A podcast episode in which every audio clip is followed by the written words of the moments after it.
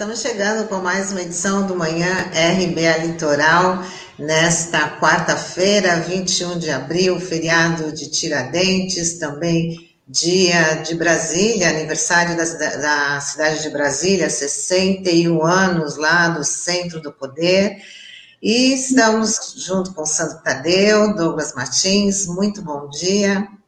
Olá, bom dia Douglas, bom dia Tânia, bom dia Taigo Norberto aqui nos bastidores e um bom dia especial aos ouvintes internautas da RBA. Litoral nesta manhã que já fez as quatro estações, né? Já fez sol, já tá chovendo de novo, enfim. Vamos ver como vai ficar o tempo hoje. Bom dia, Sandro. Bom dia, Tânia. Bom dia você que nos acompanha pela 93.3 FM no Dial e você que nos segue nas plataformas digitais, Facebook, YouTube, quatro estações. É verdade, Sandro. Achei engraçado, porque a gente começa cedo, né? A trabalhar. A gente não começa a hora que o jornal vai para o ar, né? A gente começa. Eu, por exemplo, estou aqui online desde as seis da manhã e testemunhei pela minha janela as quatro estações.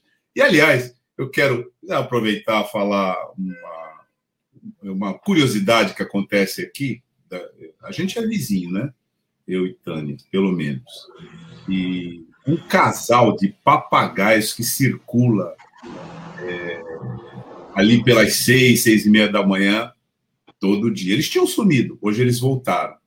Vocês sabem que eu fiquei até assim um pouco em dúvida, né? Incrédulo mesmo que houvesse isso aqui, mas há. Muito bacana, né? Assim, a natureza assim próximo da, da, da área urbana, né? Não, Essas espécies que raramente a, a gente vê. Vem dizer, vem dizer para a gente o seguinte: olha, vocês estão aí, mas a gente está aqui. Vocês afastam a gente, mas quando vocês dormem, a gente volta. Que vocês dormindo, estão, dormindo é o único modo que a gente acha que vocês fazem algum sentido para a gente. É verdade. Bom, vamos começar aí com a notícia que foi destaque ontem lá nos Estados Unidos, que a justiça norte-americana condena o assassino de George Floyd. O ex-policial Derek Chauvin foi considerado culpado pela morte de George Floyd, que morreu asfixiado ao ter o joelho do policial em seu pescoço, deixando Floyd sem ar. A sentença de Derek Chauvin será redigida daqui a algumas semanas e ele continua preso. Este crime provocou uma das maiores ondas de protestos antirracistas nos Estados Unidos em décadas. E a expectativa é que, quando vier a sentença, o, ex-policial pegue aí 40 anos, a pena máxima, né? 40 anos de prisão. É, Tânia, isso tudo é muito, primeiro, muito triste, né? Mas a gente precisa entender o sentido disso, né? A condenação pontual do policial, esse policial aqui, o Derek, por 40 anos, é o que menor. É, é a perspectiva de menor resposta para esse fato. Eu vou falar uma coisa aqui que pode ser polêmica, mas acho necessário dizer. Esse policial, né, o George Floyd, grande parte da polícia militar aqui no Brasil e esses sistemas de segurança que se constituíram em torno de um Estado é, que leva como política né, a dizimação dos pobres, dos excluídos, dos pretos, etc., eles também são é, assalariados, eles também vivem da venda da sua força de trabalho, e entram num estágio de intoxicação dessa mentalidade de discriminação e exploração desse sistema, que acaba funcionando como é, uma espécie de programação para matar desses indivíduos. Ele vai ser punido pelo homicídio, mas o racismo que levou o policial Derek a matar o cidadão norte-americano George Floyd sobre é, as vistas de todo mundo, sendo filmado né, com um comportamento de insensibilidade social total, esse racismo é o racismo estrutural, que vai além dessa figura aí. Esse racismo é, ele revela o que acontece em sociedades que foram construídas a partir do genocídio de toda uma etnia que a gente sabe, né? Lá nos Estados Unidos, aqui né, no Brasil e toda a América, de certa maneira, todo o continente americano foi o, destino de uma diáspora do sequestro, tortura e morte do povo negro vindo da África para construir o capitalismo é, aqui, sem ter a condição de pessoa como objeto. E isso vai passando de geração a geração. A cultura construída nisso, a, a cultura construída dentro dessa lógica, ela é transgeracional, ela vai passando de geração em geração a partir de preconceitos, políticas de exclusão, é, construções é, discriminatórias, etc., que levam até a morte, e hoje isso é identificado precisamente como uma modalidade de necropolítica, política da morte, você organizar o Estado para matar. E aqui é o Estado, não é só esse policial de fardo das forças oficiais, é todo o entorno disso. É todo o entorno que mexe com a violência, é todo o entorno que mexe com segurança e que vê né, na população preta e pobre, principalmente o alvo da sua, é, da sua operação de morte. Queria também registrar o seguinte: os Estados Unidos vivem convulsionados. Quem já foi aos Estados Unidos, é, e eu tive é, a oportunidade de ir mais de uma vez, testemunha isso. É uma sociedade tensa, ela vive convulsionada, ela vive sob essa tensão. Ela instituiu a discriminação contra pretos até a década de 60 do, do, do século passado. Mas não tenhamos ilusão, isso não é uma particularidade dos Estados Unidos. O Brasil também está em guerra civil. Isso dito pelo pensador indígena Ailton Krenak. Nós estamos numa guerra civil. Aliás, os números é, dão conta de que a gente mata mais do que muitos países oficialmente em guerra. E o, tanto o Derek quanto o George Floyd são símbolos de uma sociedade apodrecida pelo racismo estrutural. O Brasil tem milhares de George Floyd e milhares de Dereks. Concluo é, lembrando, a imagem circulou não na mídia oficial, nas redes sociais de policiais fardados aqui no DIC, portanto, na nossa cidade, com armas de longo alcance, fazendo mira para meninos pretos que estavam dentro do mangue e executando esses meninos é, ali, né, nas palafitas. Quando os meninos subiam para respirar, eles atiravam. Se isso circulasse em qualquer lugar do mundo, isso estarreceria o mundo. Mas a nossa sociedade está tão doente que ela é incapaz de ver nisso uma necrose social, de reagir contra isso. Então, não se deve, não se deve mesmo comemorar a prisão do policial Derek, ainda que ele tenha a perspectiva de ficar é, na cadeia por 40 anos, porque isso não é a punição, o sentimento punitivista, não é o que move os militantes dos direitos humanos, nunca moveu. O que move, né, quem entende o que é direitos humanos, é livrar a sociedade da necropolítica. Isso é uma luta dura, é uma luta global, e todos nós temos que estar comprometidos absolutamente, integralmente comprometidos com essa luta, porque ela é em prol da humanidade. Nós estamos nos desumanizando. É isso. É, Douglas, é um comentário é, bastante pertinente o que você falou, né? E assim, a gente tem que lembrar que assim essa punição ao, ao policial é, é justa diante de um ato brutal e absolutamente desproporcional, né? porque a origem de tudo isso foi um suposto uso de uma célula falsificada de 20 dólares, se não me engano, para compra em um mercado, que muita gente nem sabe o porquê da, da abordagem e tal, né? Então, é, E, e você tocou em pontos muito importantes, né? É, que levam a gente a refletir bastante, né? Como, por exemplo, essa página da escravidão que a gente tem aqui no Brasil, que foi uma página que nunca foi virada de fato, né? E esse racismo que a gente tanto comenta hoje, o racismo estrutural, é uma realidade aqui do nosso país, e esse massacre né, do, do povo negro sempre foi uma realidade.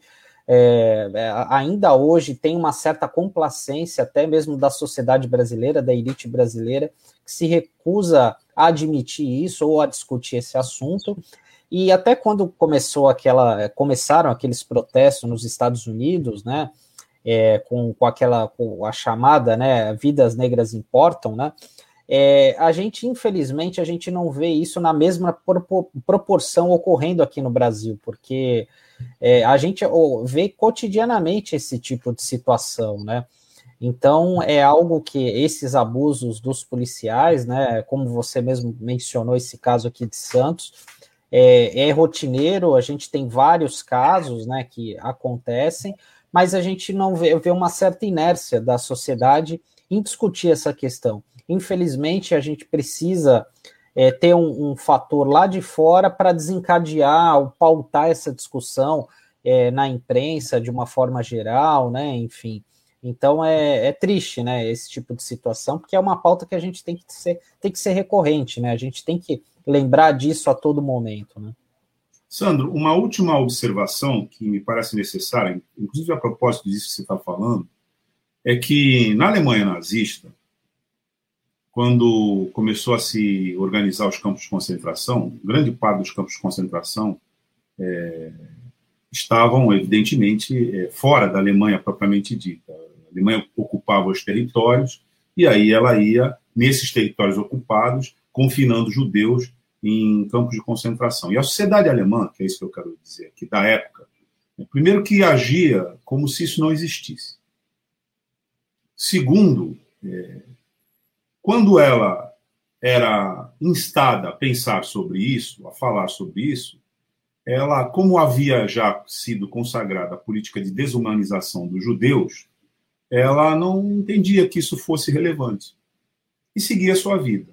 Quando terminou a guerra, né, isso virou um trauma para a sociedade eh, alemã, inclusive até hoje, porque é uma sociedade que se questiona a todo tempo, apesar de ter né, a doença neonazista, lá também, em todo mundo, lá também, mas é uma sociedade que majoritariamente é, ela é traumatizada com essa experiência, é, porque ela viu ela mesma como um, um exemplo da, da, desumanização e da tragédia que uma sociedade pode alcançar. E eu estou dizendo isso porque, se você circular pelas periferias da nossa cidade, elas são campos de concentração a polícia do Estado oficial mata sem o menor pudor, sem o menor compromisso, em nome de uma é, de uma de uma política de segurança que é a política de militarização da pauta de segurança pública. Primeiro é isso, são campos de concentração. Lá não existe nenhum serviço que você possa chamar é, decentemente de é, civilidade. Segundo, a morte está banalizada. E, para concluir, isso com esses territórios que são grandes, e você vê, eles convivem com uma organização social que é a que os exclui. Quando você sobe a serra ali, antigamente você olhava, né, por uma parte grande do trajeto, uma favela que tinha ali embaixo na subida da imigrantes. Agora tem um muro. Então, nós temos campos de concentração e extermínio em operação cotidiana. E nós somos um pouco daquela sociedade alemã que não conseguia mais sentir nenhuma empatia pelas pessoas que morriam sob a autoridade daquele estado da morte, porque aqueles seres humanos tinham sido destituídos da sua humanidade. Isso é o que representa o George Floyd lá nos Estados Unidos, mas isso é o que representa os George Floyds no mundo inteiro e os inúmeros aqui. Então, a sociedade brasileira convive com campos de concentração e extermínio. Era isso que eu queria eh, dizer a propósito do que você falou, sabe, Sandro? Porque sociedade brasileira somos todos nós, né? Inclusive os chamados cidadãos de bem. Esses estavam presentes na Alemanha nazista. Esses apoiaram Goebbels. Esses apoiaram Mengele. Esses apoiaram, apoiaram Himmler. Esses apoiaram Adolf Hitler. Todos cidadãos de bem. É verdade. Bom, vamos chamar o vereador Chico Nogueira aqui para bater um papo com a gente. Ele vai falar aí das principais pautas que estão acontecendo na Câmara Municipal de Santos. Bom, Bom dia, dia, Chico. Seja bem-vindo. Tudo bem? Bom dia, Douglas. Bom dia, Tânia, Sandro. Tudo Bom bem, ouvintes da Rádio Brasil Atual. Sempre é bom estar aqui com vocês. Que agora vai ser toda quarta-feira, né, Francisco Nogueira? É, dá sempre uma nota geral aí, onde teve sessão, né? E a pauta de hoje foi uma pauta tranquila, viu? Poderia trazer aqui bastante informação, mas assim, é, foi uma pauta tranquila. Nós teve sete itens na pauta. Dentro desses sete itens, teve um projeto de lei e vale a pena aqui fazer um comentário aqui o, e citar aqui nossos ouvintes que o projeto é do prefeito de Santos, né, prefeitura de Santos, onde fez a doação do terreno do SESI, ali na, na Nossa Senhora de Fátima, é, através de uma permuta, né, e também com obrigação do SESI de fazer investimento na área da educação é, naquele território ali. Então, é, é um terreno que era da, da prefeitura e foi cedido, agora foi doado para o SESI, definitivamente com um prazo dele fazer benfeitorias e obras e, e, com isso entrou também a permuta do imóvel no Nelson Espinola, que tem um outro imóvel na Zona Noroeste que vai ser utilizado para uma escola também. Então, foi um, foi um projeto que foi votado ontem, né, na segunda discussão, e teve alguns projetos importantes que aí acho que tem a. Poderia até citar aqui, acho importante, foi um projeto da minha autoria, que é a criação de uma SEB. Tem a ver do que tudo que o Douglas acabou de falar, que vocês estão falando aqui, questão do racismo estrutural, e nós criamos uma série, Douglas e Sandro e Tânia, é, para discutir as doenças é, da população negra. Né? Então, é uma, na realidade, nós sabemos que existe é, doenças é, é, que é mais recorrente na população negra, como anemia falciforme, a questão diabetes, é, câncer de próstata, pressão alta, glaucoma, é, e nós fizemos uma pesquisa no, no portal lá do Drauzio Valério e achamos que seria necessário criar uma SEV para discutir profundamente como que a, a prefeitura e os aparelhos de saúde de Santos está tratando essa situação. Porque, na realidade, muitas vezes tem desconhecimento dos dois lados, conhecimento do, do próprio médico, às vezes que não trata é, com a devida cuidado, né? O, chega um, chega uma, uma pessoa com, com, alguns sintomas lá e ela é, é uma pessoa preta, ela não consegue, o médico não consegue identificar a doença dela e se ela tem uma doença genética. E também, do por outro lado, muitas vezes a, o próprio população negra desconhece dessas doenças para forçar, para poder garantir seus direitos. Então, eu quero fazer esse exame, quero saber se tem, é, se eu estou com essa doença, estou com essa anemia, por que, que eu estou com essa com a pressão muito alta. Então, existe a SEV, justamente a gente vai trazer médicos especialistas nesta área para poder dar orientação e também cobrar o, a prefeitura é, ações é, efetivas na, no aparelho de saúde que possa dar condições e também fazer divulgação dessas doenças é, na cidade, para que as pessoas tenham realmente conhecimento. Que assim, poucas pessoas conhecem, né, Douglas? Nós sabemos que é, muitos, muito, até muitos médicos, quando chega lá, às vezes, para estar com anemia falciforme, ele tem vários é, sintomas que eles não, se o médico não fazer a investigação, ele não vai saber. Ele não vai saber, ele não vai ter o tratamento adequado. Muitas vezes vai tomar um, um remédio para uma dor de cabeça, alguma coisa parecida, e você vai embora para casa e você continua com a doença dentro de você. Então, essa SEB foi criada justamente para criar, para a gente fazer um diagnóstico do, do, do, do município, como está sendo tratado essas doenças, e também fazer a divulgação, que é mais importante também. Então, acho que foi, foi, foi criado ontem a SEV, né? A ideia é de criar vários debates para poder a gente chegar numa conclusão e trazer um relatório para a prefeitura e, e, fazer uma divulgação ampla dessas questões. Né? Acho que foi importante isso ontem, né? Foi uma, um, a SEV da minha autoria. E também teve alguns requerimentos que eu posso citar aqui, é, que nós fizemos, que é um acho que acho super importante, é, é, nós é, fizemos aqui o, o governo municipal, quais serão as medidas adotadas para a humanização do trabalho da Guarda Municipal. Teve denúncia no nosso gabinete, onde a Guarda Municipal tem tratado, principalmente as pessoas é, situação de vulnerabilidade social, moradores que moram na rua, tal, que são tratados é, de fato é, sem nenhum tipo de é, de, de, respeito. Então, é, nós, dentro dessa denúncia, pedimos apuração da, da, denúncia e também pedimos que fizesse o treinamento ao guarda, tem que ser humanizado. Não adianta, é porque a pessoa mora na rua, não tem onde morar, é, você tem que tratar com ignorância, tratar de, de respeitando, você tem que ter um, um, cuidado e tem que ter um treinamento. Né? Acho que isso é importante. E fizemos um outro requerimento importante dos, dos sete requerimentos que nós temos direito a fazer, fizemos um requerimento, saiu uma pesquisa no jornal Tribuna a respeito da, do Covid-19, que é cometida justamente nas periferias, tem um caso de incidência muito mais alto do que nos bairros mais é, da cidade, que, é, que nem Boqueirão, Gonzaga, então é, tem um, um, incidência menores. Por que isso? Porque, na realidade, tem a ver também com o transporte público. Douglas, Sandro e Tânia, que estão nos ouvindo transporte público da cidade já foi denunciado várias vezes que não tem, não, cumpre os protocolos sanitários, não tem nenhum tipo de fiscalização, você, de fato, você, a, a população fica vulnerável à questão do vírus, e isso faz com que esses bairros mais carentes, que as pessoas não têm condições de ter seu veículo, sua moto, seu carro, para ao trabalho, depende do transporte público, e com isso é, tem criado uma incidência maior de casos de Covid-19 na periferia da nossa cidade.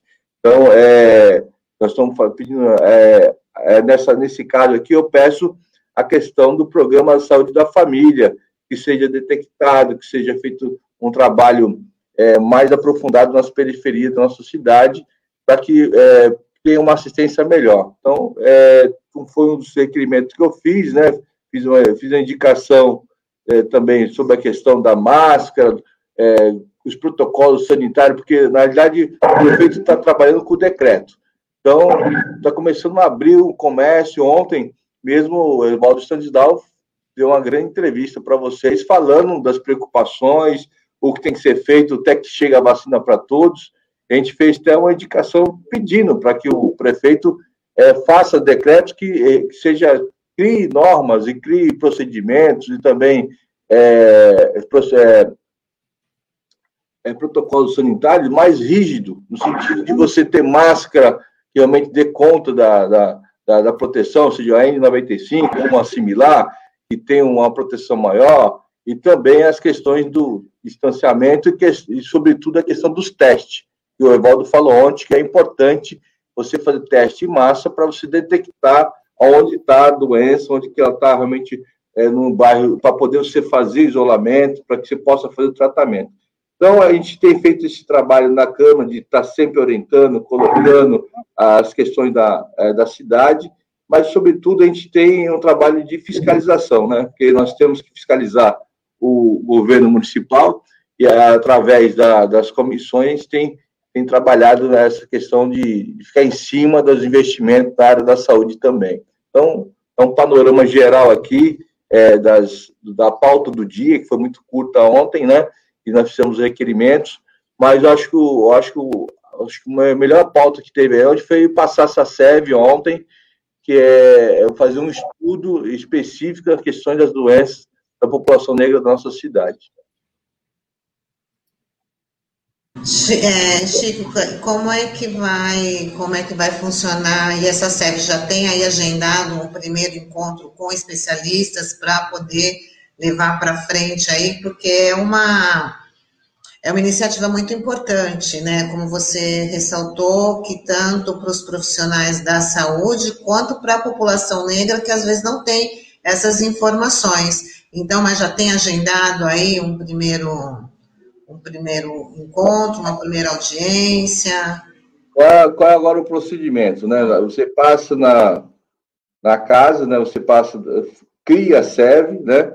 A SEV tem que ser instaurada, depois a gente vai faz uma, faz uma reunião, possivelmente semana que vem, eu quero chamar reunião com os membros da SEV, os vereadores que se colocaram à disposição para trabalhar na SEV, e aí, a partir daí, a gente vai já fazer, elencar alguns nomes para poder fazer é, as audiências é, virtualmente mesmo, né? para que a gente possa já discutir, começar a discutir aí, chamar o Conselho de Saúde, com pessoas que possam estar dando orientação, médico, especialista, que possa realmente dar uma ilustração desse, desse problema que existe na cidade, que não tem essas informações, e como nós podemos melhorar é, essa questão da divulgação dessas doenças é, na área, é, nos espaços públicos, na, área de saúde, para as pessoas que vão lá buscar é, atendimento ter conhecimento, né, ter conhecimento sobre isso. Muito bem, Chico, tem umas participações aqui, até elogiando a iniciativa sua de trazer, ó, bom dia, Célia Amado, dando bom dia, Chico Nogueira, a Cidinha, é importante termos o retorno do que é discutido na Câmara de Santos. É isso aí, Cidinha. Então, o Chico vai estar aqui toda quarta-feira para trazer esse retorno aí para gente. O Rodrigo Bertolino fala, bom dia, agora teremos as informações diretamente da, da Câmara. E ele também fala que o teste de Covid-19 está demorando 10 dias para sair o resultado em Santos, um verdadeiro absurdo. Onde está a testagem em massa? Se você quiser o resultado rápido, que é o de 20 minutos, tem que pagar 120 reais na farmácia. É, o que o Rodrigo está falando é uma realidade. Já fizemos uns três ou quatro requerimentos sobre esse assunto. É, além de, do, da cestagem tá, tem demorado muito, isso é um complicador de tratamento, porque muitas vezes a pessoa vai para casa, é, teve denúncia já tem um, um, mês atrás, tem um requerimento, a pessoa vai no, no, no, na UPA Central, UPA da Zona Leste, UPA da Zona Oeste, e se ele tá com, ele passa por uma triagem e vê, ó, você está com sintomas, faz o teste e manda para casa, volta 10 dias. Só que 10 dias a pessoa fica sabe, sem saber se ela está ou não com a doença, né? Então, muitas vezes, teve casos lá que a pessoa nem estava com, com Covid, estava com, com dengue ou chikungunya, coisas que têm sintomas muito parecidos e você, você demora, às vezes você toma até o remédio errado. Você tem que ter os testes, tava, o ano passado estava sendo mais rápido, né? Estava no máximo dois a três dias. Hoje está demorando dez dias. Não sei se já fiz a pergunta, não me responderam, tem 15 dias.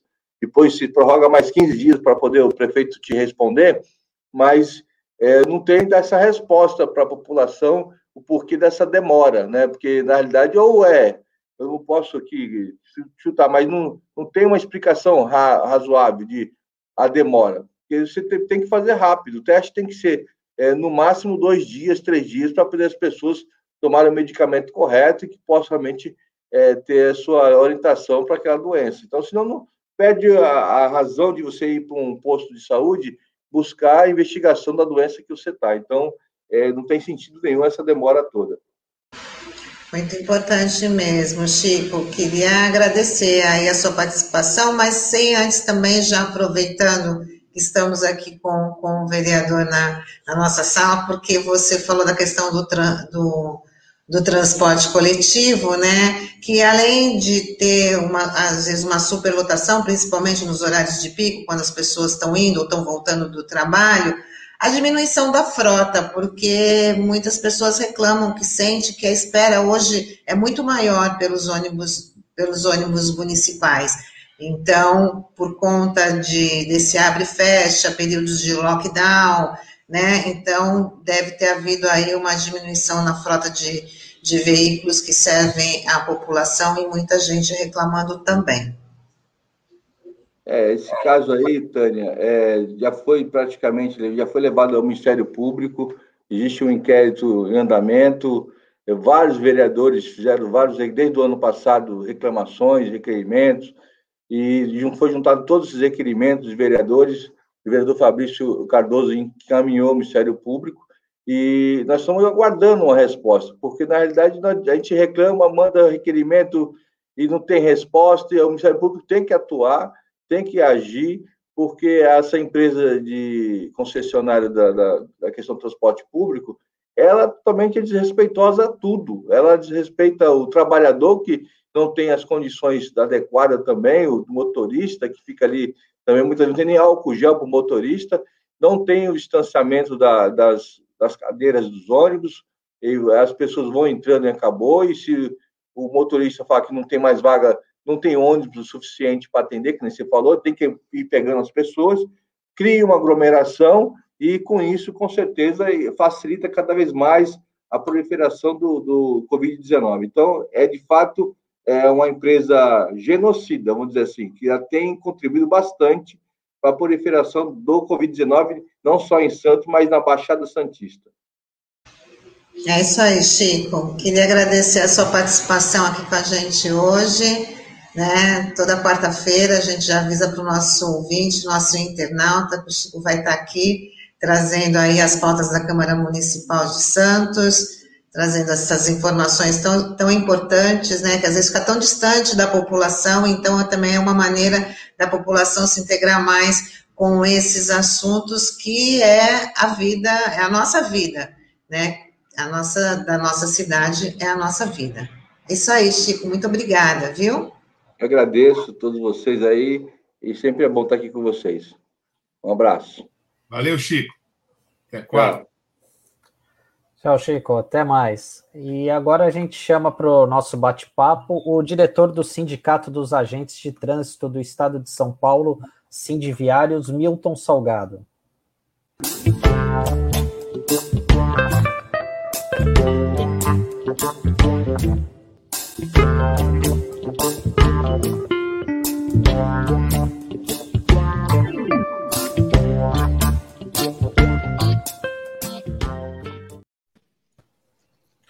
Olá, bom dia, Milton. Obrigado por você estar participando do nosso programa. É, bom dia, Sandro. Bom dia, Tânia. Bom dia, Douglas. Prazer e obrigado pelo convite mais uma vez. Bom dia. Milton, gostaria de, já te perguntar de início, para você falar um pouquinho sobre os sindicatos sindiviários, que muita gente não conhece, os sindiviários têm representação local, tem base local, é um sindicato estadual, quem que abrange, né? E já emendar uma pergunta que é a seguinte: uh, existe uma cobrança por parte do sindicato para o recebimento de uma bonificação que a Prefeitura de Santos paga, que é o chamado PDR, que é o Programa é, de Resultados e que isso já foi pago a todos os servidores municipais, mas o, o pessoal da CT não, ainda não. Queria saber como é que ficou essa questão também. Bom, vou tentar ser rápido. Primeiramente, o Sindiviários é o nome mais comumente usado, né, o nome fantasia do nosso sindicato, que é um nome grande, e ele acabou, de uma certa maneira, sendo transformado popularmente em Sindicato dos Agentes de Trânsito, que é a forma mais visível, né? Que, que as empresas de trânsito têm, que estão na rua. Mas só para deixar claro o seguinte: o nosso sindicato ele representa todos os trabalhadores do chamado sistema viário, né? Aqueles que operam, aqueles que fazem a sinalização, a fiscalização, a manutenção, o planejamento, né? Do sistema viário, seja ele nas empresas municipais, seja ele nas empresas que a gente chama de terceirizadas ou empresas privadas, né? A gente representa toda essa gama de trabalhadores. A nossa representação ela é estadual, a nossa sede é em São Paulo, né? No bairro da Santa Cecília, e nós temos subsede aqui em Santos, no qual eu sou um dos diretores, uma subsede em Campinas, estamos abrindo uma subsede em Ribeirão Preto e em Sorocaba que é a capacidade que nós estamos tendo de, de, de pernas, né, para expandir no momento tão difícil para o sindicalismo aí, depois da reforma trabalhista, do estrangulamento econômico das entidades, né, que a gente está passando. Porém, em relação à, à categoria aqui em Santos, que é uma das categorias também muito mal compreendida, xingada na rua, nós temos alto índice de, de agressão aí de agentes de trânsito, né, pela cidade, não só por turista, mas por munícipes, né? A gente fez já levantamentos aí, vê que não é só quem vem de fora, mas quem mora aqui, né? Não gosta de muitas vezes ser autuado porque comete uma irregularidade, né? E aí desconta na, na parte mais fraca da, da cadeia, né?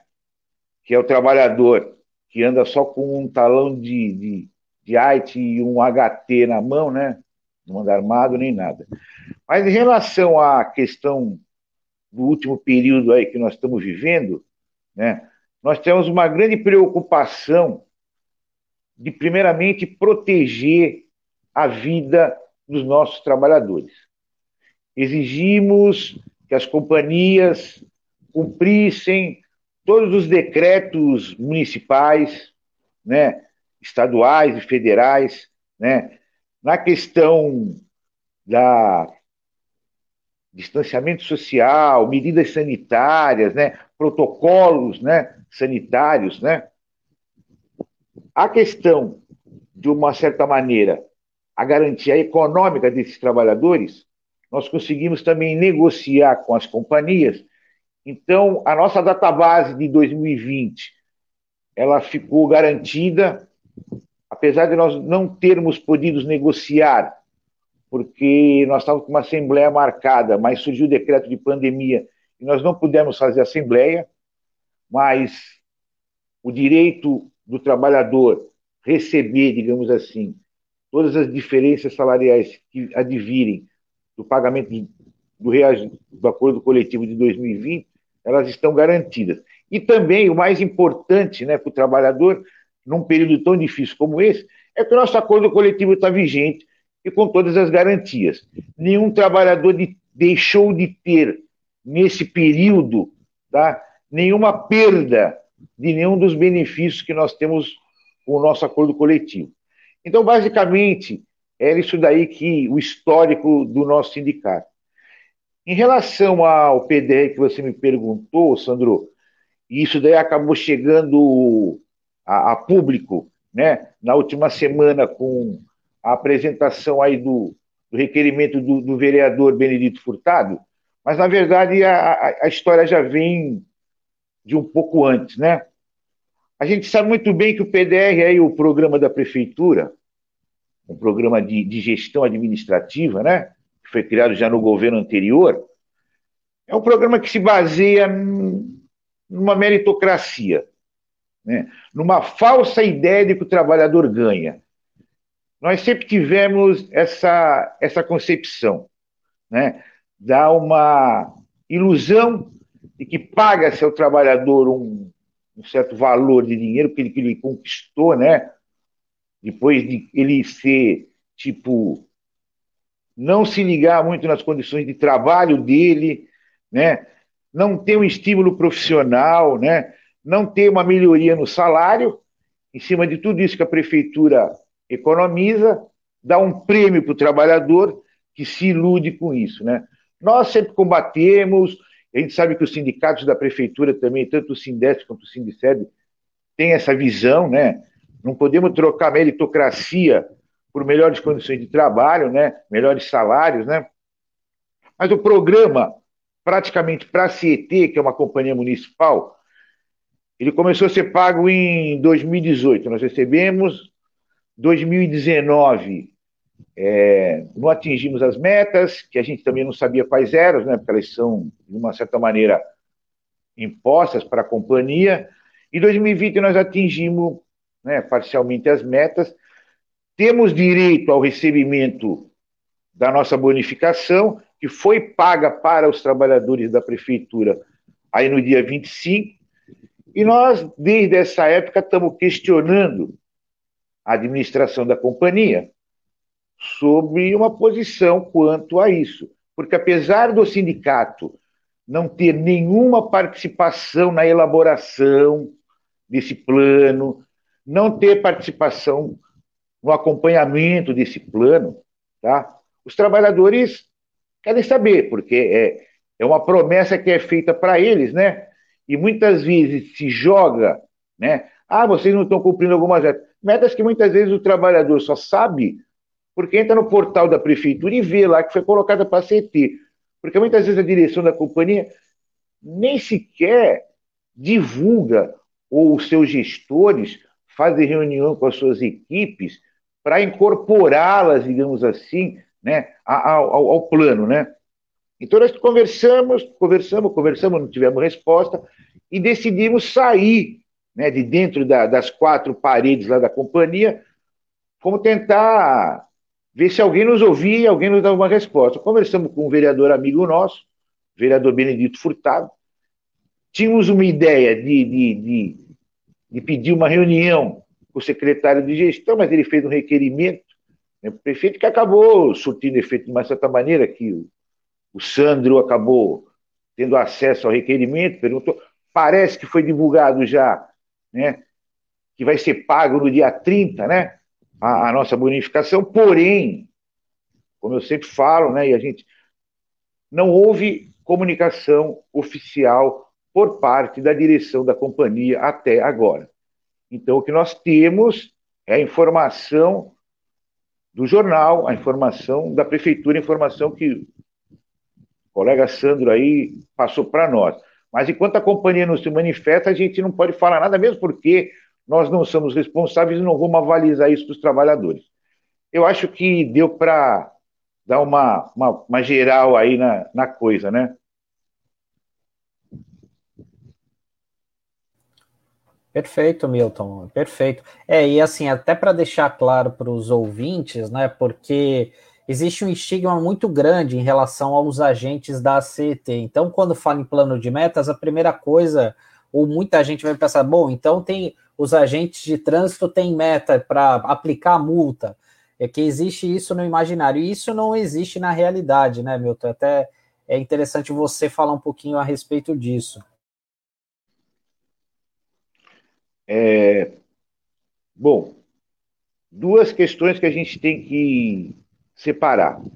Uma delas é a questão do PDR, que é a participação direta nos resultados, que é um plano de gestão, que é um plano que visa, como nós temos uma interpretação, né, a questão de trocar o incentivo ao trabalho, seja ela na condição física, né, de melhoria de condições, na questão de equipamentos, né, na questão de formação do profissional e na questão da melhoria do seu salário, trocar isso daí pela falsa ideia de premiação.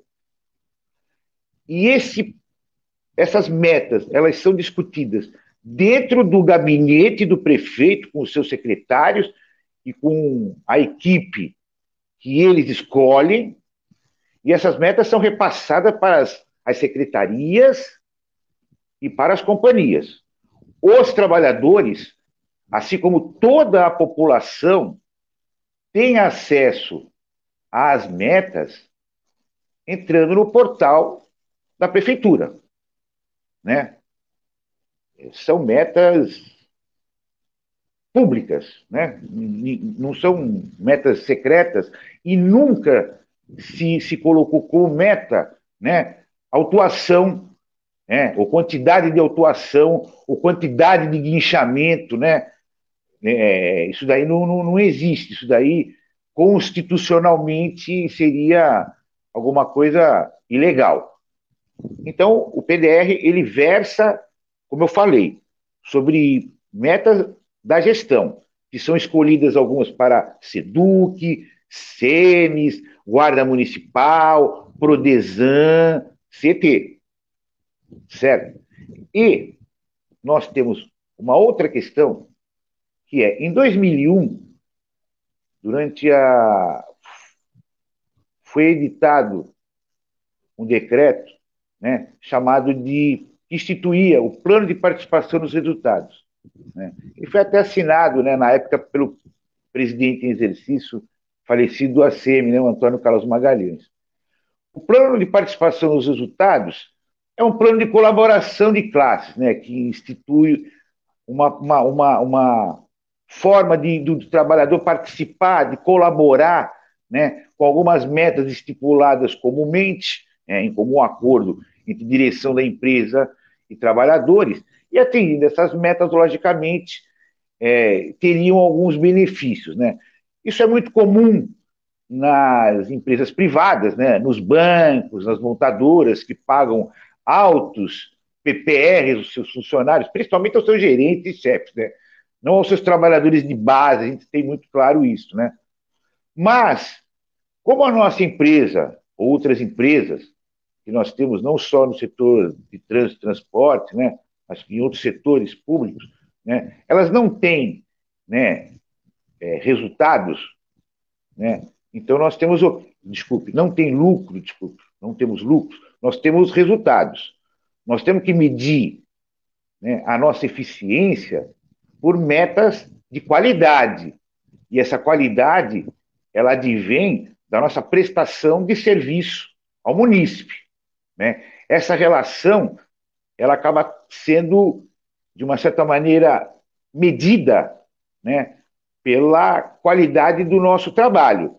Não é o trabalho visual né, que o, o, o munícipe vê a nossa cara, não, mas nós temos e vários itens referenciais que a gente pode usar como medidores, digamos assim, da eficiência. Os processos que chegam, né, os recursos de autuação, né, são é, essas respostas administrativas que, os, que nós temos que dar aos munícipes, mas não só isso, mas nós temos a nossa parte de sinalização, né, que depende muitas vezes dos nossos poucos trabalhadores, né, mas é uma pintura de faixa, uma colocação de placa, né? o nosso, nosso trabalho semafórico, que muitas vezes, é, por ser um sistema que co coabita com o novo e o antigo, nós temos falhas, e quando chove muito, muitas vezes os nossos trabalhadores têm que ir lá fazer reparo nos cruzamentos, né? Então, tudo isso daí é medido. É a eficiência do nosso trabalho em relação à realidade do, do que a empresa tem, né? a oferecer para o município. Então, nós temos o nosso PPR. Esse PPR é negociado entre trabalhadores e companhia, o sindicato faz parte da comissão, e a gente discute metas, e a gente discute parâmetros, e a gente discute a bonificação dos trabalhadores. Então, são essas questões. Nunca, também, jamais, no nosso plano de participação nos resultados, houve alguma meta que fosse digamos assim, diga-se respeito à quantidade de autuações dos agentes né, na rua, né? Não sei se ficou claro. Milton, eu, eu queria que você falasse da categoria nesse, nesse momento, então, da, da pandemia, que já estamos aí há um ano, eu acredito que tenha mudado, como todas as categorias, mudado muito a rotina. E que respaldo que, que a categoria está tendo nesse momento, visto que os agentes também são dos trabalhadores mais expostos, né? Vocês têm recebido, assim, já que não tem ainda vacina, é, vocês têm aí recebido proteção, como é que está esse, esse respaldo para a categoria? Continuar atuando aí na, nas ruas da cidade? Bom, Tânia, é, deixa eu te falar. A primeira coisa que nós temos claro é o seguinte: a falta de vacinas, né, tem nome, sobrenome, tá? A gente tem claro que o governo Bolsonaro o Mandetta, o Pazuello, né? Aquela gangue lá, foram os grandes responsáveis por nós estarmos nesse perrengue. Né? Nós viramos mendigo de vacina no mundo, né? Eles primeiro negaram, desprezaram, sabotaram, boicotaram, fizeram tudo que fosse possível para que a gente conseguisse a chamada imunidade de rebanho à custa de mortes e mais mortes, né? Nós teríamos uma imunidade de rebanho dos cemitérios, né? Era o que eles queriam, né? Primeiro iam morrer os velhos, né? Nós íamos aliviar a aposentadoria, depois ia morrer a força de trabalho excedente, né? E aí ia ficar só sei, pouca gente, eles, eles deviam ser, talvez, o, os ideólogos do, do, do, Bolsonaro, né, fossem maltusianos, né, e achassem que fosse bom morrer um monte de gente de vez em quando, né. E a situação piorou ainda mais nessa segunda onda, foi quando terminou o auxílio emergencial, que fez com que grande parte da população tivesse que ir às ruas, né, em janeiro, fevereiro, num grande, todo mundo falando, num grande pico de incidência da, da, da variante P1, né? O pessoal teve que ir para a rua para poder comer, né, beber, né, porque só o ar que é grátis, né, até água você paga, né? Isso daí aumentou assustadoramente o, os índices da pandemia, né? Entrou num, num, numa situação, digamos assim, sem controle. O que, que acontece? É, nós somos, os trabalhadores agentes de trânsito, eles fazem parte tá, da segurança. No artigo 144 da Constituição, parágrafo 10, tá, é bem claro, nós fazemos parte da segurança viária.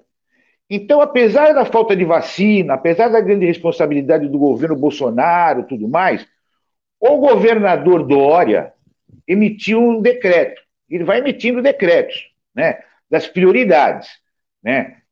Demorou para ele emitir o decreto para autorizar os professores né, a serem vacinados, os professores tendo que fazer greve sanitária. Né?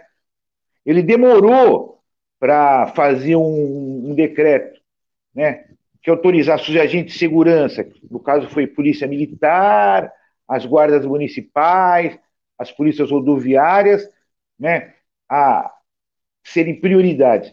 E não colocou os agentes de trânsito. Tá? Então, essa foi uma das questões que fez com que a gente fizesse aquela manifestação na, na porta da companhia.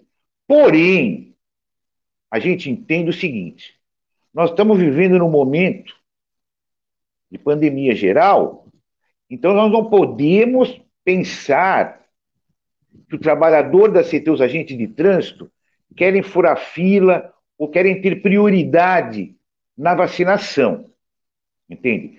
Eu, eu, eu acho, nós achamos que os trabalhadores, os motoristas e cobradores de ônibus estão expostos os metroviários estão expostos, os policiais militares estão expostos, tá? Na verdade, a classe trabalhadora que está na rua, trabalhando durante todo esse período, está sendo exposta e morrendo por conta da pandemia. Os ricos, os burgueses e suas famílias estão em iates, estão em fazendas, tá? estão isolados, trabalham pela internet, na verdade, contabilizam seus lucros pela internet e não se encontram com o povão. Quem está morrendo, nós temos que deixar claro, é a classe trabalhadora. Então, todos os trabalhadores têm que ter direito à vacina. Então, a nossa palavra de ordem, apesar de nós estamos querendo que se cumpra o dispositivo constitucional, nós temos uma palavra de ordem: vacina para todos já principalmente na CT que nós Ô, temos. Milton, a gente vai passar algumas imagens aí da, dessa mobilização que vocês fizeram na segunda-feira, até se você quiser ficar à vontade para comentar como é que foi a repercussão disso. É, porque vocês fizeram não só na porta da CT, mas também num ponto de vacinação, né, do drive-thru. É.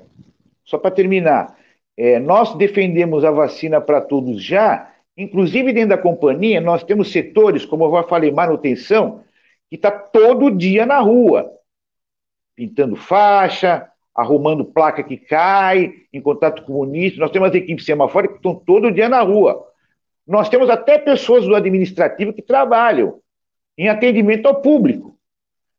E não adianta você vacinar uma parte da, da empresa, que é uma companhia de atividade prioritária. Nós trabalhamos durante todo o período da pandemia, a Companhia de Engenharia de Tráfego de Santos não tem recurso, não tem estrutura para fazer o chamado trabalho caseiro ou home office. Então, os trabalhadores tiveram que fazer rodízio, distanciamento social, mas tiveram que trabalhar. Nós trabalhamos do primeiro dia do decreto até hoje, ininterruptamente. somente nos dias de feriado, sábado e domingo, o administrativo não trabalha. Mas nós defendemos a vacina para todos já. Não somos fura-fila. Os trabalhadores têm a prioridade da vacina, porque são eles que estão tocando e movendo a estrutura desse país. Sandro, a repercussão para a categoria foi muito boa. Né? O pessoal gostou muito da atitude do sindicato, né? E, como nós tínhamos falado, nós gostaríamos, como nós já tivemos em outras ocasiões, né? A, a parte da categoria junto com a gente ali no fundo, né? Mesmo que seja dentro da empresa, nos apoiando, mas nós tínhamos deixado claro que é ser um ato simbólico, um distanciamento social. Nesse momento não dá para você fazer aglomeração, mas nós temos que dar o nosso recado. A gente entende que o sindicato ele é feito para lutar, ele é feito para levar o que a categoria pensa, o que a categoria acha, o que a categoria quer. Então, nesse ponto, Sindiviários nunca se furtou e nunca vai se furtar a estar na rua, né, colocando à disposição dessa categoria aí, que briga pra caramba, que está desde madrugada hoje na rua é por causa da chuva, né? Não está em casa, infelizmente, nesse dia de feriado, gostoso de ficar dormindo um pouquinho até mais tarde, mas nós estamos na rua trabalhando, né? Então nós temos que também mostrar para essa categoria que os sindiviários luta e que nós lutamos por vacina junto com toda a classe trabalhadora. É, Milton, bom dia. É, só uma dúvida com relação aos critérios que são adotados para a formação desse plano de metas. Porque plano de metas e esses rankings, essas coisas todas são uma terminologia da iniciativa privada, né? Adotado em empresa, normalmente. E a CET, embora não seja exatamente a administração pública direta, ela é pertence né, aos interesses, ao campo de interesse público. E como é que o sindicato vê essa, essa, essa orientação de gestão? Né? Porque quando se tem, pelo menos a gente percebe na prefeitura, porque isso é aplicado até na administração direta, na prefeitura, né? quando se adota esse plano de metas, ele é muito próximo à linguagem é, empresarial, inclusive com a, o jargão do tipo bater meta, e aí ser é, o, o, trabalhador é, é premiado por isso. Isso tem a ver com uma ideologia da meritocracia. Né? Eu queria ouvir de você qual é a avaliação que o sindicato tem sobre esse tipo de orientação a ser adotado no serviço público, nas empresas que são constituídas para atender ao interesse público. Bom, Douglas, é, eu já tinha falado inicialmente, e, mas eu vou deixar mais explícito. Nós temos uma avaliação que nós não concordamos com esse plano. É, quando esse plano foi instituído, né, foi ainda no governo do Paulo Alexandre, né, nós como eu falei, nós não temos participação nenhuma. Né? Porém, é, ele é baseado na meritocracia. Isso dá uma falsa ideia para o trabalhador. Ou seja, que o trabalhador é, ele vai ser premiado né, no, no final de um período. A prefeitura, como já tinha falado, né, ele, ele, ele vem né, de, de, um plano que é muito aplicado nos bancos, nas montadoras, né, seguradoras, né? O cara trabalha igual um louco no ano, ele tem lá um prêmio que é, na verdade, parte do salário dele que foi sugado pela companhia, né? No serviço público é complicado, né? Mas a gestão tucana é, conseguiu fazer uma maquiagem, isso daí em Santos foi, foi criado é, agora, mas em São Paulo nós já temos plano de metas dentro da CET há muito tempo, né? Há, há 11, 12 anos, né? Desde a época do governo Serra nós já temos esse plano. O PDR, na verdade, quando ele, ele institui a, a meritocracia, né, você trabalhar mais do que você pode, mais do que você tem condição, não é porque você é vagabundo, porque você faz corpo mole, você procrastina. Não. Porque você não. A gente sabe muito bem que na prefeitura, nas companhias municipais, nós não temos condições de trabalho. Tipo, na CET nós trabalhamos até hoje em algumas salas, em algumas unidades, com aqueles computadores, com aquelas telas de tubo. Então são equipamentos antigos. Nós trabalhamos num, num, num, lugar que todo mundo conhece, que foi a antiga Companhia Municipal de Transportes Coletivos, e que ela foi tombada pelo patrimônio e que ela tem sérios problemas estruturais e até agentes contaminantes pelo subsolo, e nós trabalhamos lá dentro. Então nós temos condições de trabalho horríveis. A prefeitura também tem locais horríveis de trabalho. Né? Nós não temos estímulo profissional nenhum. Né? Quando que a prefeitura paga, ou quando que a CET paga um curso para um trabalhador fazer? Né? Raramente. Quando é que ela recicla um trabalhador? Né? Quando é que ela aprimora um trabalhador? Muito difícil, quase nunca, né? Quando é que ela melhora o salário do trabalhador, a não ser pagando a inflação? Quando paga, né? Que nós tivemos oito anos aí nos governos do, do Beto Mansur, o salário do, do servidor público ficou, virou picolé, né? Ficou congelado, né? Então, todo esse dinheiro que é economizado por não ter investimento, por não ter estímulo e tudo mais, eles fazem. Eles pegam, dão um, pinguinho para o trabalhador. E a gente sabe muito bem que muitos trabalhadores, poxa vida, se sentem, né, extremamente gratificados por isso. É a ideia, a falsa ideia que o capitalismo passa a esses trabalhadores. Nós preferimos, como nós já falamos, investimento da companhia em todas essas questões e principalmente salário. E nós sempre falamos, você pode ter um bom plano direto dos resultados, uma boa participação dos resultados, um bom PPR. Mas quando você se aposenta, você só vai ter o teu salário como base. Quando você tirar férias, a média das tuas férias é o teu salário. Então nós temos que se preocupar com o nosso salário e com o nosso benefício, com o nosso vale-refeição, com o nosso plano de saúde e com as nossas questões sociais que nós temos lá. Por exemplo, né, filtro solar que os agentes têm direito, a distribuição da água, a questão do uniforme e tudo mais. Isso é importante. E isso fica para o trabalhador. O plano de participação nos resultados é uma coisa de gestão. É transitório. A gente tem essa visão. A gente sempre deixou claro isso para o trabalhador. E sempre deixou claro também que nunca participamos, nunca fomos consultados, não gerimos esse bicho. Desculpe o termo bicho. Tá bom, Milton. Queria agradecer aí a sua participação, trazendo esclarecimentos para a categoria, para os nossos ouvintes e internautas. Muito obrigada aí pela sua entrevista e até uma próxima oportunidade.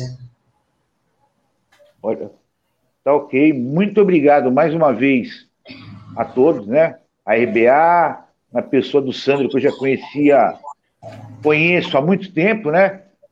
Sandra, desculpe, Tânia, Douglas, né? E um bom restante de feriado aí para vocês, né? Apesar de ter essa chuvinha aí. Vamos à luta. Vacina para todos já, né? Muito é obrigado. Muito obrigada a você. Tchau, tchau. Tchau, Milton. Tchau. Obrigado. Até logo. E, e por falar em vacina, a gente vai falar sobre esse assunto agora. O Instituto Butantan anuncia a produção da Butanvac, a primeira vacina contra a Covid 100% nacional. O protocolo de estudos está em avaliação na Anvisa. Ontem, o governo estadual alterou o cronograma de vacinação, antecipando a imunização de idosos com 64 anos para a próxima sexta-feira, dia 23. Pacientes com síndrome de Down, transplantados e pacientes renais em diálise entram para o grupo prioritário com imunização prevista para o dia 10 de maio. É. Então, Sandro, só para só completar aí essa, essa informação que, apesar do feriado de hoje, algumas cidades da Baixada Santista prosseguem com a vacinação contra a Covid-19. Em Santos, a imunização acontece na Policlínica da Nova Sintra para idosos de 65 anos. O serviço é até às três e meia da tarde. Em Praia Grande, seis polos funcionarão como postos de vacinação até às quatro horas da tarde, entre eles o ginásio do Canto do Forte e o ginásio Rodrigão. Em São Vicente, a vacinação acontece normalmente em todas as unidades de saúde até a uma e meia da tarde.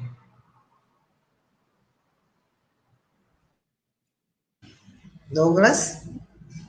Não, prossigamos. Vamos, vamos prosseguir aqui. Ah, e o Brasil entrou mais uma vez na lista da Organização Internacional do Trabalho como um dos países suspeitos de violar normas trabalhistas, desrespeitando a Convenção sobre Negociação Coletiva e Sindicalização. Essa lista foi divulgada pela Comissão de Aplicação de Normas, que aponta que o Brasil pode ter violado a Convenção 98, além da deterioração da relação trabalhista em meio à pandemia. Esta lista consta o nome de 40 países. É, e o governo Bolsonaro não reservou dinheiro para o orçamento desse ano para a Covid-19. Né? A informação consta do relatório do Tribunal de Contas da União, a ser apresentado na CPI do Senado. O documento comprovou que até o final de março, estados e municípios não receberam nenhum governo federal para o enfrentamento, nenhum recurso, né? Do governo federal para enfrentamento é, do novo coronavírus. É uma triste realidade, né? Essa informação surgiu ontem, né, do TCU e mostra é, o quanto é, aquilo que a gente já sabia, né? O quanto o governo federal não se preparou para uma segunda, terceira onda aí que a gente vê, né? Assim, tanto é que isso justifica, por exemplo, a questão do auxílio emergencial, né? Que as pessoas só começaram a receber agora.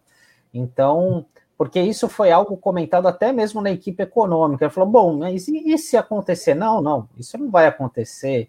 Então, não houve o planejamento necessário diante dessa situação e quem acaba pagando o pato é a própria população, né? E assim, até mesmo é, essa, isso daí está atrelado justamente ao combate à Covid, a piora no índice de avaliação do governo Bolsonaro, e até vou pedir para o Taigo se ele puder jogar uma foto é, de um outdoor que foi colocado em São Vicente ontem, ali na, na, na margem da rodovia dos imigrantes, na altura da cidade de Náutica, e eu vou falar aqui para os ouvintes, está escrito o seguinte, Jair, pede para sair, é melhor Jair renunciando, vacinação atrasada, preços muito altos, incompetência, sem dinheiro para a saúde, desemprego e confusão.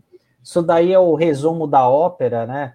É, enfim, é, é uma, um outdoor aí financiado, né, viabilizado pelo movimento Acredito, que é um movimento de formação para quem quer ingressar na política, né? Então, isso de uma certa forma já começa a mobilizar as pessoas, né? Porque se a gente for lembrar, anos atrás a gente via outdoors aqui pela Baixada Santista de apoio ao Bolsonaro, né? Então isso é um, é um marco interessante que mostra o quanto que ele está impopular nesse momento.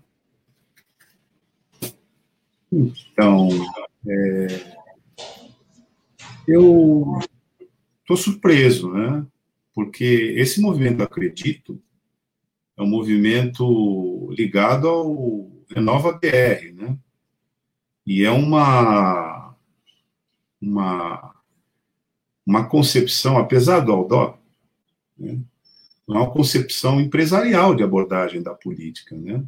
Existe uma, uma corrente, e eu acho importante informar isso para o ouvinte, que é, é engraçado isso, né? interessante. Isso surge com uma coisa simpática, mas, na verdade, não tem muita diferença entre a concepção empresarial da política e o fascismo. Não tem muita diferença. Sabe como é que funciona a metodologia né, para você é, integrar esses movimentos? pela meritocracia, pelo individualismo. Você faz exames. Esse é, inclusive, o que acontece com o Partido Novo, né? A metodologia né, do Partido Novo. Que é exatamente isso que a gente discutia antes, quando a gente falou da impropriedade né, da adoção de plano de metas para o serviço público e para as empresas vinculadas ao serviço público. Isso é um. Acho até feliz essa coincidência para a gente avaliar e informar aqui a audiência. O serviço público não precisa de metas no sentido da, dado a esse termo pela iniciativa privada. Não precisa. Isso é uma apropriação empresarial de serviço público. Aqui em Santos, por exemplo, isso se dá por meio de consultorias contratadas com o dinheiro público para implementar no serviço público a mentalidade empresarial predatória entre os servidores públicos. a gente sabe que o Estado não é feito para dar lucro. Aliás, o Estado tem linguagem e forma própria, constitucionalmente prevista e assegurada, e abaixo da Constituição, na legislação de direito administrativo, que prevê o planejamento, que não tem nada a ver com essas metas. Sabe como se chama isso no serviço público? Indicadores. São indicadores que necessariamente têm que ser levantados pela administração pública, porque são indicadores sociais que medem as ausências e as necessidades do serviço público, muitas dessas ausências surgidas aonde o tal mercado simplesmente não chega. Então, esses índices, indicadores, são de domínio público. Não tem nada a ver com essas metas, com essa metodologia. E é por isso que esses indicadores são acompanhados pelos tribunais de contas da União, porque você bota dinheiro público lá para fazer isso. E eu digo que não tem nada a ver uma coisa com a outra, porque em plena pandemia é, houve a conversão do orçamento público, aquele que estava paralisado, que não ia ser movimentado por conta exatamente da pandemia, destaco aqui as escolas, macarrão que estava criando caruncho lá na dispensa, e outros insumos foram convertidos ou revertidos, né? foram é, embrulhados e oferecidos como cesta básica para a população. E o dinheiro que não poderia ser aplicado virou uma espécie de bolsa alimentação, etc. E eu estou chamando a atenção desse fato, porque quando isso foi anunciado, estou recuperando aqui esse fato. Quando isso foi anunciado no ano passado, teve uma um pronunciamento para a cidade dizendo o seguinte: para cada real que a administração pública vai botar título de auxílio é, alimentação, o nome que é Bolsa Alimentação, a iniciativa privada botará mais um real. Não sei se vocês lembram disso. Que iniciativa privada era essa? Aqui em Santos, é, Comunitas um grupo reunido de empresários que resolveram ensinar né, a administração pública como ela tem que administrar. É bem conhecido esse expediente, porque, por exemplo, o governador do estado tem uma empresa chamada LID que faz exatamente isso. No final das contas, transfere dinheiro público para os cofres privados. Então, toda essa metodologia é, ela tem que ser seriamente investigada e, de certa maneira, detida pelo interesse público. Quando a gente encontra uma coisa como essa, Renova BR e outras semelhantes, ainda que tenha, que veicule essa coisa simpática do fora Bolsonaro, todos eles estavam lá no começo, né, formando o Bolsonaro. Eles fizeram parte disso. Né? E esses grupos pregam a meritocracia. A metodologia de você transformar a política também em negócios. E eu me sinto obrigado a falar isso aqui durante o nosso é, Manhã RBA Litoral, até como um alerta para a população. Política não é negócio. Não pode se usar de ferramentas é, de negócios porque a partir do momento que isso seja feito, né, você vai transformar a política numa espécie de é, instrumento, ferramenta para ação empresarial, que muitas vezes contraria o interesse público. É só a gente examinar a pauta né, de licenciamentos ambientais perigosos aqui na nossa região. Todos eles defendidos ferrenhamente né, por grandes empresas, até internacionais, e em muitos aspectos com a ajuda dessas administrações públicas que transformam a política em negócio.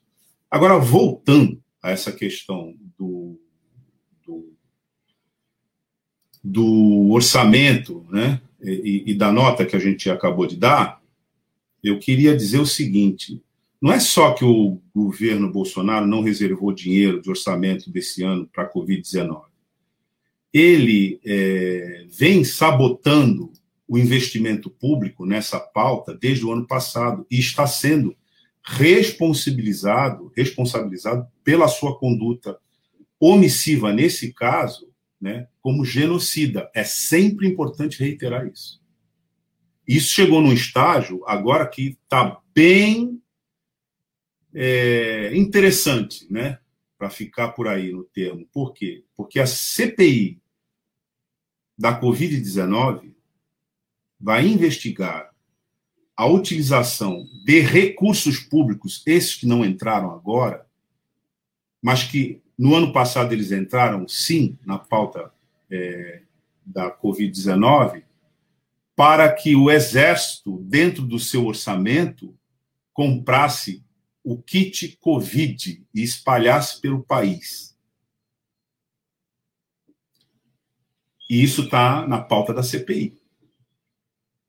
E é grave. Sabe por que é grave? Porque o Exército Brasileiro, com o orçamento público, comprou o kit Covid que a Organização Mundial de Saúde, todos os, todas as corporações de medicina, e ontem isso foi dito aqui de maneira bastante pedagógica pelo Evaldo Standlau, afirmam que isso não tem a menor eficácia no tratamento é, da cloroquina.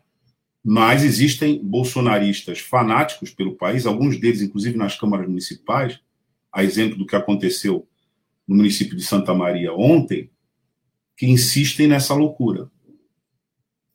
Mas o efeito prático disso é que esse dinheiro, no orçamento passado, foi desviado dentro das Forças Armadas e pelo Exército Brasileiro para distribuição no país inteiro desse kit comprovadamente ineficaz, e nesse ano ele está faltando.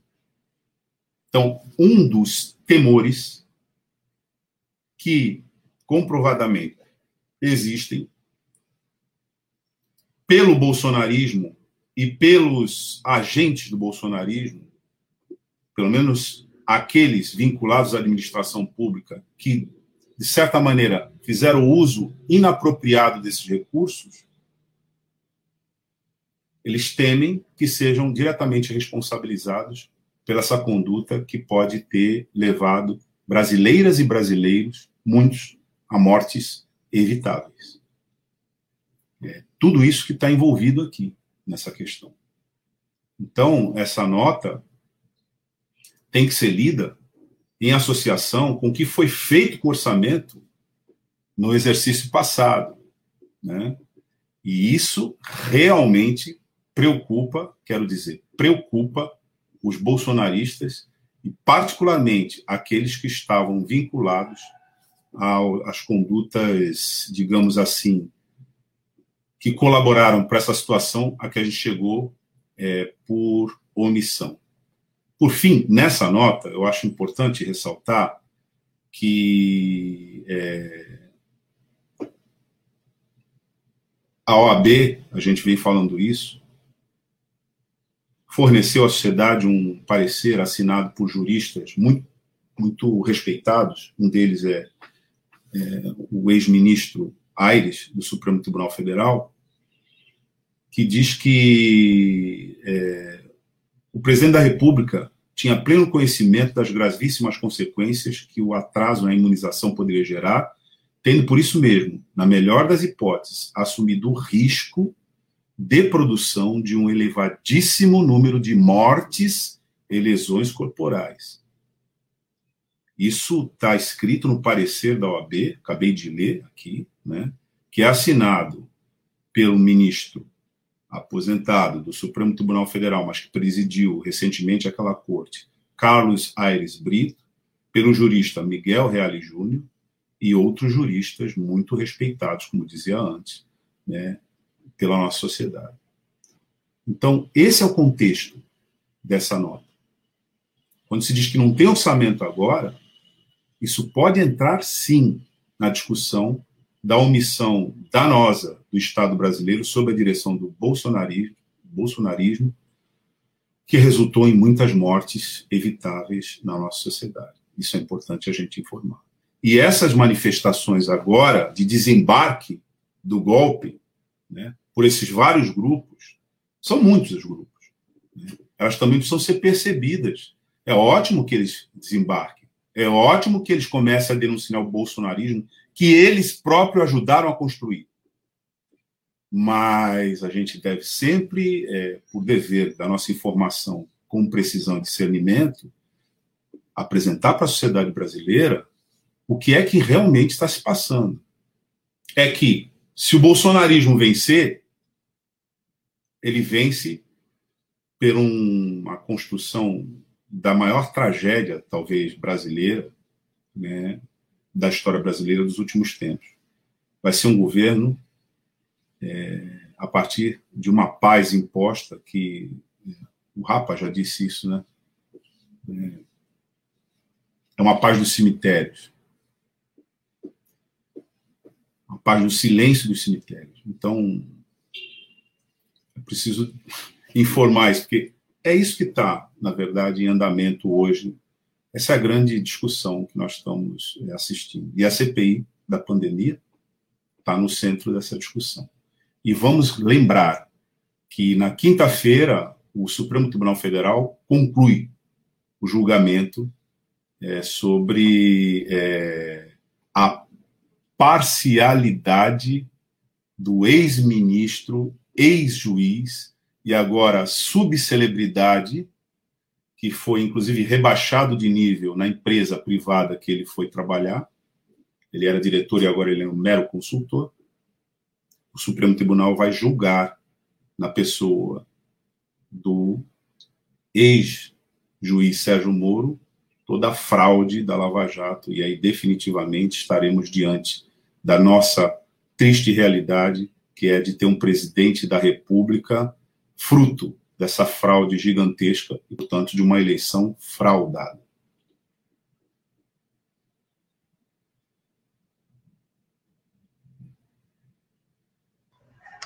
Bom, e a Câmara dos Deputados também aprovou ontem a urgência do projeto de lei 6764, que define crimes contra o Estado Democrático de Direito essa proposta tramita há quase 20 anos e foi idealizada para substituir a Lei de Segurança Nacional, aprovada ainda no período da ditadura militar. A retomada da discussão desse tema se dá no contexto do uso reiterado da lei para perseguir os críticos ao governo de Jair Bolsonaro. É, porque essa lei, né, vinha sendo ameaçada de ser utilizada pelo bolsonarismo, pelo bolsonarismo, inclusive para prender presidente, para prender membros do Supremo Tribunal Federal, para atacar jornalistas, né, para perseguir ativistas sociais. E claro que a Lei de Segurança Nacional, um, num jargão antigo, né, um entulho autoritário, precisa ser tirado rapidamente do ordenamento jurídico. Porque senão o bolsonarismo, o seu complexo de golpista é, de golpismo interminável, é, vai ficar com essa lei embaixo do braço, ameaçando a sociedade brasileira. É isso aí. Mas é preciso é, reiterar: né, o bolsonarismo não é um bando de louco que não sabe o que faz. Eles sabem muito bem o que eles fazem. A classe sabe, pergunte para cada trabalhador que perdeu seus direitos sociais e a previdência, né, se isso está fazendo ou não está fazendo diferença na vida deles agora. Isso aí é o bolsonarismo. Agradeça ao bolsonarismo. É, e outra decisão importante da Câmara ontem é, foi a que, apesar dos protestos, ela deu sinal verde para a tramitação de urgência do projeto de lei que abre caminho para a privatização dos Correios. Agora, essa proposta do governo federal poderá ser votada diretamente no plenário, ou seja, sem a necessidade de apreciação pelas comissões legislativas. É, a gente, é, acho que a gente já trouxe aqui para falar sobre esse assunto dirigentes sindicais, né, é, dos Correios, e, e, entendo que é o caso de conversar de novo com eles, né, e esse pacote que está envolvendo a é, empresa brasileira de Correios e Telégrafos, ele não é um pacote só, infelizmente, já seria muito é, ruim, né, mas é pior, porque ele envolve também é, a Eletrobras, é, várias jazidas de pré-sal e a nossa Codesp, que vai ser privatizada, não nos, é, nos berços e piers, porque isso já é privatizado, né? já é cedido através de contratos né, de concessão para iniciativa privada explorar, mas vai privatizar a gestão. A gestão. A gestão, e aí, nossa Santos e região, se quiser conversar sobre os danos né, que, eventualmente, a operação portuária possa trazer, tanto para a saúde quanto ambiente, etc., vai ter que procurar, que provavelmente é isso que vai acontecer, lá no exterior, quem é que está fazendo a gestão da Codesp, né, da antiga Codesp, que agora é uma autoridade é, portuária, que vai perder totalmente a sua autoridade, pelo menos em termos públicos, quando for passada pela iniciativa privada na sua gestão. A autoridade será da grande empresa que vai tomar conta disso, que a gente não sabe qual é. É, e essa questão da Codesp, Douglas, que hoje ela foi rebatizada, né, como SPA, até o nome, né, sugestivo, né, para Santos Port Authority. É, é isso que eu ia falar. É, a gente é, tem que falar em inglês, né? É, agora, é, não sei porque, é, ele é curioso isso que eu, te, eu até conversei com duas pessoas que são ligadas ao Porto, que são favoráveis, né, à privatização, e até eles estavam um pouco reticentes, porque o governo federal já iniciou esse processo de privatização da Codesa, que é a Companhia Docas do Espírito Santo, né? E ele falou: olha, a gente é, a gente fica preocupado porque às vezes as pessoas acham que Porto é tudo igual e o pessoal não conhece a grandiosidade do Porto de Santos em comparação aos demais portos do país, né? Não tem comparação. Então, é, essa modelagem que precisa ser estudada precisa ser muito bem feita, né? Eles estavam até comentando isso. E eu argumentei, eu falei, olha, a gente precisa tomar um certo cuidado, porque é, a, o primeiro que a autoridade portuária, como o próprio nome já diz, né? A gente não é, é um, tem um papel estratégico, não somente na parte de segurança, de saúde, mas para o desenvolvimento do país. Então a gente é muito complicado esse tipo de discussão, né? Que olha, passa para iniciativa privada e acabou, mas assim, o porto por si só é tem, é, como, como eu falei, tem uma importância estratégica para o país, e ainda mais Santos, né? Que aqui a gente sabe a importância que a gente tem, não somente para a economia aqui da região, mas de todo o país.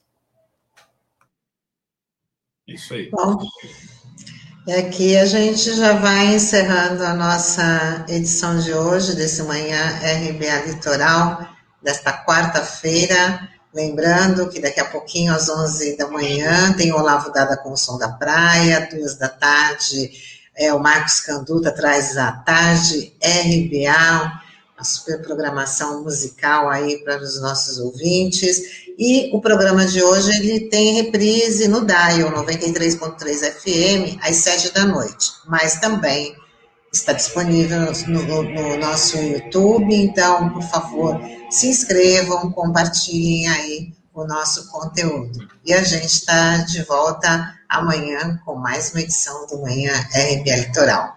Obrigada aí pela companhia. Bom nisso, né, de terminar aqui entre 10 e meia, né, 10 e 35. Mas, assim, não poderia deixar de é, dar o, a informação, acho que é importante a gente dar todo dia, de que no dia 1 de maio, a RBA Litoral realizará o Campo Nossa Gente, que é, como o Tairo botou já aqui, o card, para quem está acompanhando a gente pelas plataformas é, digitais, um ato cultural e solidário com quem trabalha pela arte. Né? O Canto para Nossa Gente vai ser no dia 1 de maio, sábado, a partir das 14 horas, e vai ser transmitido é, pela RBA Litoral, com as figuras de Marcos Canduto, Lavo Dada e Nani Boni é, conduzindo. E vai ser uma atividade com participação também de lideranças sociais, e dirigentes do movimento sindical. E o que é mais importante, né? Os artistas, e são vários, os produtores de cultura já estão mandando é, as suas manifestações de apoio a esse ato, que é bom informar também, é um ato que visa, é, dentro dessa solidariedade, né, apoiar aqueles artistas que estão produtores de cultura que estão atingidos diretamente mais gravemente pela pandemia. Exatamente no Dia do Trabalhador, porque esses também trabalham e depende do seu trabalho para o sustento. E essa é uma organização fundamental porque ela vem da solidariedade. E essa solidariedade sempre para reafirmar que trabalhar, se alimentar, morar, estudar e ter saúde é direito não é favor. Isso aí. Isso aí, pessoal. Até amanhã. A gente se vê. Tchau, tchau. Tchau, tchau. Tchau.